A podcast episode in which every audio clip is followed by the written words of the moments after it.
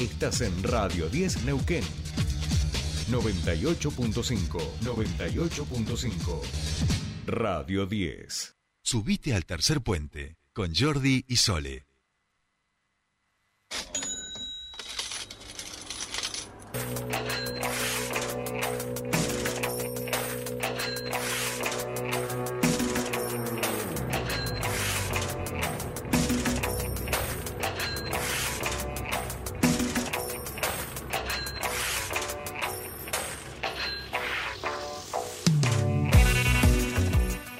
Seguimos, último bloque, Money, de eso vamos a hablar, del canje de deuda en este caso con nuestro querido Fernando Spoliansky, eh, nuestro economista y el que mejor nos explica todas estas cuestiones que a veces son tan difíciles de entender. Fer, querido, muy buenos días, ¿cómo estás? Bienvenido a tu espacio. ¿Qué tal, Jordi? Buen día para vos y la audiencia. Muy bien. Me alegro, me alegro de que vaya bien. Bueno, eh, tema canje de deuda, decíamos, eh, va ahí empieza a haber algunos movimientos. Estamos hablando, entiendo que de la deuda en pesos. Fer, contanos un poquito más. Exactamente, deuda en pesos. Argentina tiene deuda de todos los colores, ¿no? Y tipos. En este caso, están focalizando con la deuda en pesos que son básicamente un montón de letras, títulos, papelitos en definitiva, que el gobierno fue emitiendo y que hoy los tienen distintos bancos, aseguradoras, fondos de comunes de inversión, fondos de inversores, pero siempre en pesos, no son eh, títulos en dólares, ¿no es cierto? No es deuda dolarizada.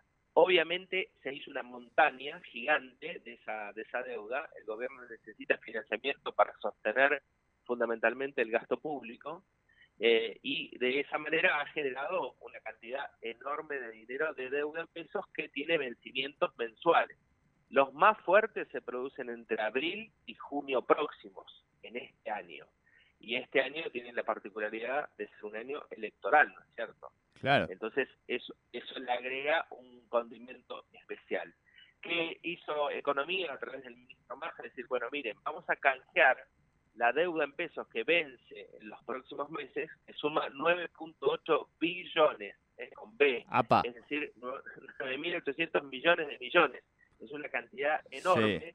Y les vamos a dar un nuevo papelito, le dicen los tenedores, con vencimiento 2024 y 2025. ¿Por qué? Porque ya en el 2024 y 2025 va a haber un nuevo gobierno, independientemente de cuál sea el color político, es patear la pelota para adelante y decir, claro les vamos a canjear lo que ustedes tienen, que es de difícil cumplimiento, por otros papelitos para más adelante, con dos características. El 80% de esos títulos nuevos se va a ajustar por inflación y el 20% restante serán bonos duales, que lo que hacen es brindar cobertura ante un eventual salto en el tipo de cambio. Es decir, están cubiertos por los dos lados por un lado la inflación, si continúa como hasta ahora y todo indica que va a seguir y va a finalizar este año otra vez cercana al 100%, o si se produce una devaluación, un salto en el tipo de cambio, también están cubiertos. Es decir, es win-win, ¿no? Ganar-ganar para el tenedor del, del, título. Y obliga, por supuesto, la deuda intrasector público, por ejemplo, ANSE, Banco Central y otras reparticiones, que tienen que ingresar automáticamente. Ahí no tienen opción de ir al reperfinamiento o reprogramación o nuevo canje, viste que le van buscando nombres. Sí, sí, sí, sí. Eh, pero es siempre, es siempre lo mismo que es patear para más adelante lo que vence ahora.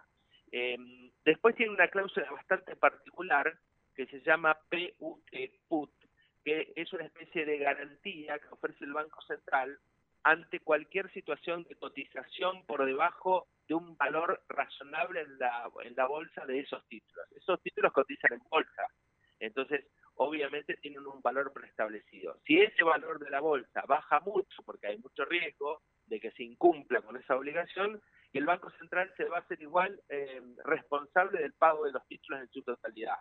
O sea que eso también es bastante controversial, porque el título público tiene una determinada cotización en bolsa, si baja, eh, opera el Banco Central como un garante, digamos, ¿no? De última instancia. Eh, y eso también está generando bastante ruido al momento de, de, hacer, de determinar la operatoria, digamos, ¿no? Claro. Eh, obviamente los tenedores te dicen, no, yo quiero la, la máxima garantía, porque encima que me tenías que pagar en los próximos meses, me estás pateando para dos años para adelante, por lo menos ofrecerme garantías que me satisfagan. Y en eso está la discusión. El gobierno espera una adhesión del 50%, un piso del 50%, es decir, se conforma que si de los 9.8 billones, la mitad, unos 5 billones, digamos, entran en el canje, con eso se, eh, se da por satisfecho. Vamos a esperar en los próximos días qué pasa. Ayer Massa se reunió con bancos, con aseguradoras y con fondos comunes de inversión, es decir, casi con el 80% de los tenedores de títulos y aparentemente todos salieron bastante conformes, ¿no? Por, fundamentalmente por estas características que tiene el bono. Pero en definitiva, Jordi, es patear la pelota para adelante, tratar de transitar este año electoral lo más tranquilo posible en cuanto a vencimientos, por lo menos de la deuda en pesos. Es de acuerdo con el Fondo Monetario que se sigue en dólares, ya sabemos que lo venimos cumpliendo, el fondo nos viene poniendo 10 felicitados cada trimestre que viene en la Argentina, eh, y eso tiene que ver obviamente con un ajuste fiscal, ¿no? No es que sea gratuito y poco doloroso, sino más bien todo lo contrario. Pero bueno, eh, en ese escenario estamos en, la Argentina y vamos a esperar los próximos días finalmente si se cumple o no con este nuevo canje de deuda que el gobierno ha dispuesto para los próximos días. Fua, Fer, este, qué reporte, hermano, clarísimo, perfecto, en tiempo, en dicción, en información. La verdad, te ha quedado bordado hoy en la columna, Fer, querido. Bueno, me alegro, Jordi. Me alegro que eh, se entienda, porque son temas tan complicados. Sí, sí, sí, sí, No, eh, y porque además se, ha, se, ha, atendido también, entiendo, a, previamente a embarrar la cancha desde Juntos por el Cambio, va a embarrar la cancha, a tirar mierda directamente, perdón, este, eh, del terreno, porque ha, habido como un intento, vamos a decir, desestabilizante en ese sentido, ¿no? Con, con la el planteo desde hace ya semanas, con la determinación política de de horadar desde ahí, ¿no? Sí, de hecho sacaron un comunicado, ¿no? Diciendo de que esta operatoria era terrorífica y demás. no es nuevo en la Argentina. Eh, lo que pasa es que le van cambiando de nombre. Acordate, eh, de la Rúa era el blindaje, el megacanje, le iban buscando ¿viste? las vueltas, después salió el reperfilamiento. Van encontrando, pero es una operatoria desde el punto de vista financiero eh, bastante habitual. ¿eh? No quiero decir que esté ni bien ni mal, digo que es habitual. Eh, que la mayoría de los países que tienen deuda como nosotros lo hacen porque obviamente hay determinados meses que se produce un cuello de botella, te cuesta juntar el dinero, bueno, entonces vos reprogramás, es como la deuda de, personal o familiar, ¿viste? A veces vos vas y decís, che, no puedo pagar la tarjeta toda junta, me dan dos o tres cuotas.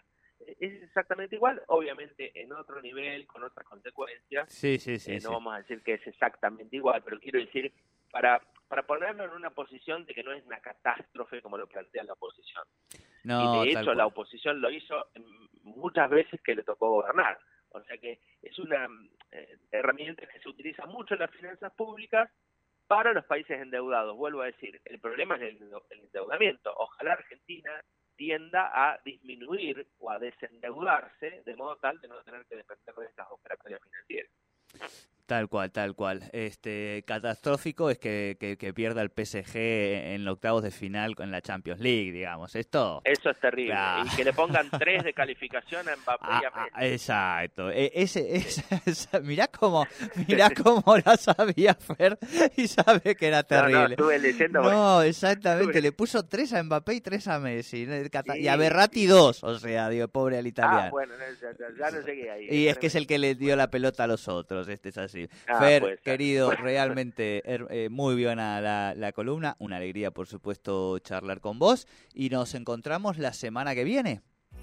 Cómo no, con todo gusto. Abrazo grande.